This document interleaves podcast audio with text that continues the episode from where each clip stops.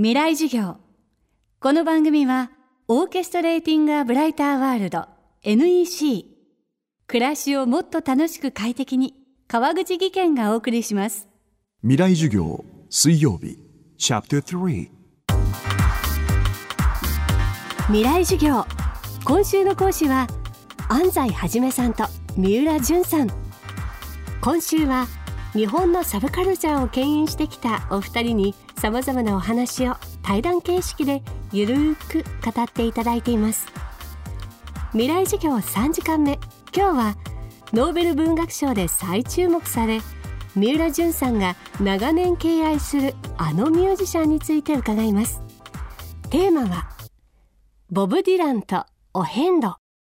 声の低い方が三浦淳と申します。声の高い方が安西はじめと申します。よろしくお願いします。ありがとうございます。あのーボブ・ディランさんがノーベル賞を受賞された「風に吹かれて」っていうのがまたあれメインになって語られますけど答えは風に待ってるっていうわけですからあの方ってずっといろいろ聞いたり見たりしてきましたけど結論出さないんですよ。それはまあ仏教的なとこだと思うんですけど。まあ、いつもはぐらかしているっていうとこじゃないですか、まあ、それがまあ人間像っていうとこなのかもしれませんけど、結論が欲しくて歌を聴いてるわけじゃないですからね。ね。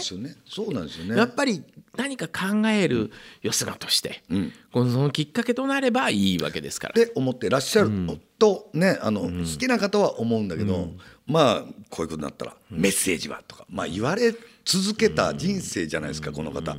でそのイメージから逃れるためにご本人からしたら地続きかもしれないけど違うジャンルに行ってみたりされるじゃないですか。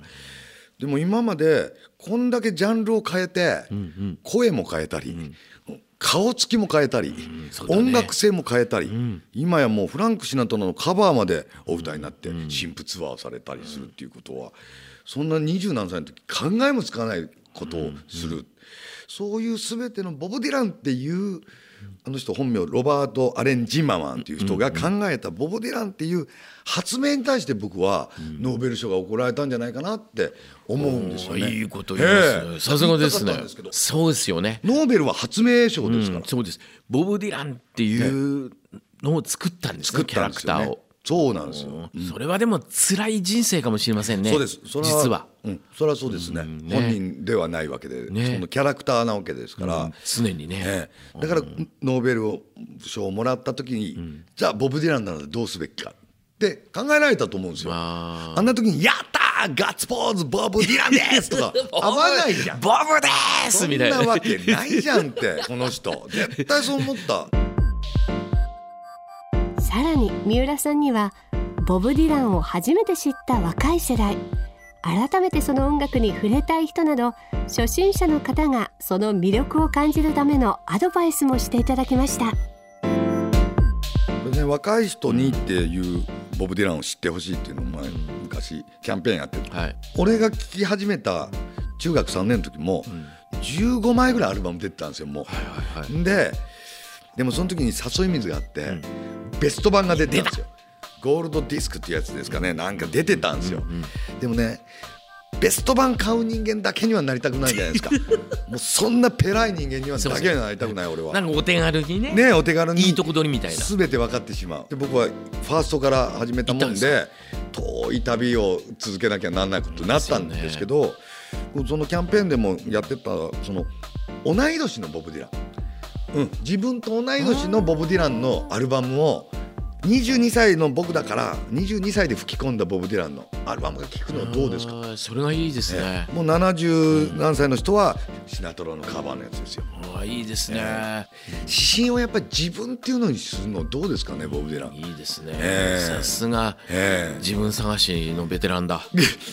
今度あのー、36枚組のあのイギリスのツアーのアルバムなんですけどもだから曲目はほぼ同じなんですよでもその日の調子でまあ歌い方が違ったりするっていう、36枚組ですか、ええ36出して36曲入りじゃなくて、となると同い年でそれ出されちゃったらそれまず買わなきゃなんなくなるんですよ。まずはね。どんな気がする？How does it feel がそこで出ますよね、36枚か、え36枚聞くの大変だえね。でしかもそれが全アルバムが入ってるわけじゃなくてそのツアーだけの36枚ですから、すごいね。すごいですまあ88箇所巡りみたいなもんで、お遍路してもらわないとしょうがないんだこれ。全部行かなきゃいけない。最終的にはまあ1か寺から1か寺2か寺とこう本当は巡礼してもらうのもいいんだろうけどね。ました。え頑張ってみます。えはい。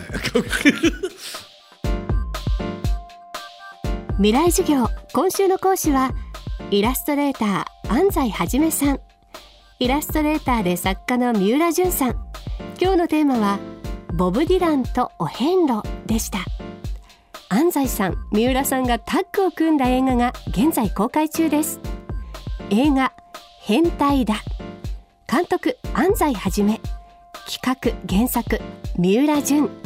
配給松竹ブロードキャスティングアークフィルムズ。12月10日から新宿ピカデリーほか全国順次公開です。R18 指定となっています。明日もお二人の講義をお届けします。